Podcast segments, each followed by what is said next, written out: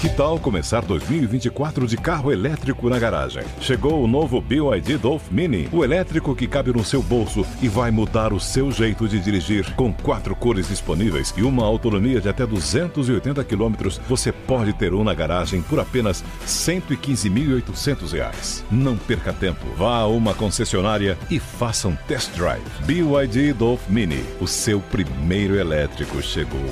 No trânsito, escolha a vida. Olá, aqui é Elisângela Carreira e estas são as principais notícias de hoje. Câmara aprova decreto de intervenção na segurança do Distrito Federal. Aprovado de forma simbólica, o texto que deve ser avaliado hoje pelo Senado foi editado por Lula, após criminosos invadirem e depredarem o Congresso, o Palácio do Planalto e o Supremo Tribunal Federal. Nesta segunda-feira, o presidente criticou as Forças Armadas por omissão e disse que PMs foram negligentes ao não impedir as depredações. Ele afirmou que as pessoas reivindicavam livremente o golpe na frente dos quartéis e nenhum general se moveu para dizer que aquilo era proibido. Após uma reunião, Lula caminhou do Palácio do Planalto até a sede do Supremo Tribunal Federal, ao lado de Rosa Weber, governadores e parlamentares, e disse que eles querem é golpe e não vai ter golpe. O presidente observou que esta era a única pauta dos radicais que destruíram os prédios dos três poderes no domingo e afirmou, aspas, não vamos permitir que a democracia escape das nossas mãos, fecha aspas. O presidente norte-americano Joe Biden ligou ontem para Lula e prestou solidariedade após a ação criminosa. A ligação ocorreu à tarde e a Casa Branca emitiu nota informando que o presidente transmitiu o apoio inabalável dos Estados Unidos à democracia do Brasil e à vontade do povo brasileiro. O ministro da Justiça, Flávio Dino, afirmou que neste domingo vivemos o Capitólio brasileiro. Dino comparou os atos de violência nas sedes dos três poderes à invasão ao prédio do Congresso dos Estados Unidos em 6 de janeiro de 2021 que teve o objetivo de impedir a posse de Joe Biden na Casa Branca.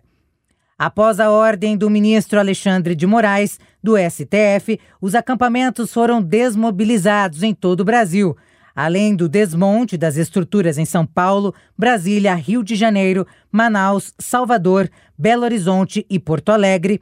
Rodovias foram liberadas e refinarias de petróleo funcionam normalmente sem bloqueios. As forças de segurança prenderam mais de 1.700 pessoas por envolvimento no vandalismo em Brasília.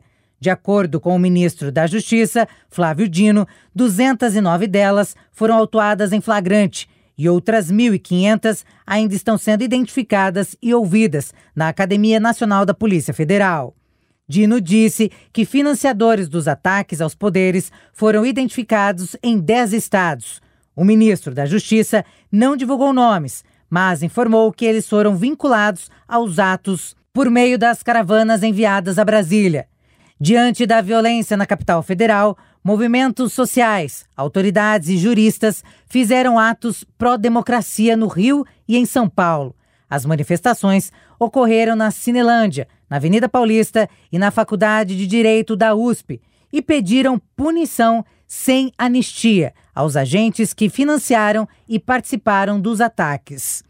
Este é o podcast Jovem Pan Top News. Mais informações acesse jovempan.com.br.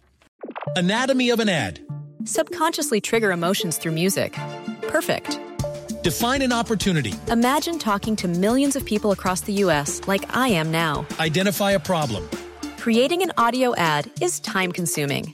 Offer a solution. Utilize cutting edge AI. Imagine creating all that in under 30 seconds. Well, we did to create this ad. To learn more about AI in the audio industry, download the white paper from audiostack.ai.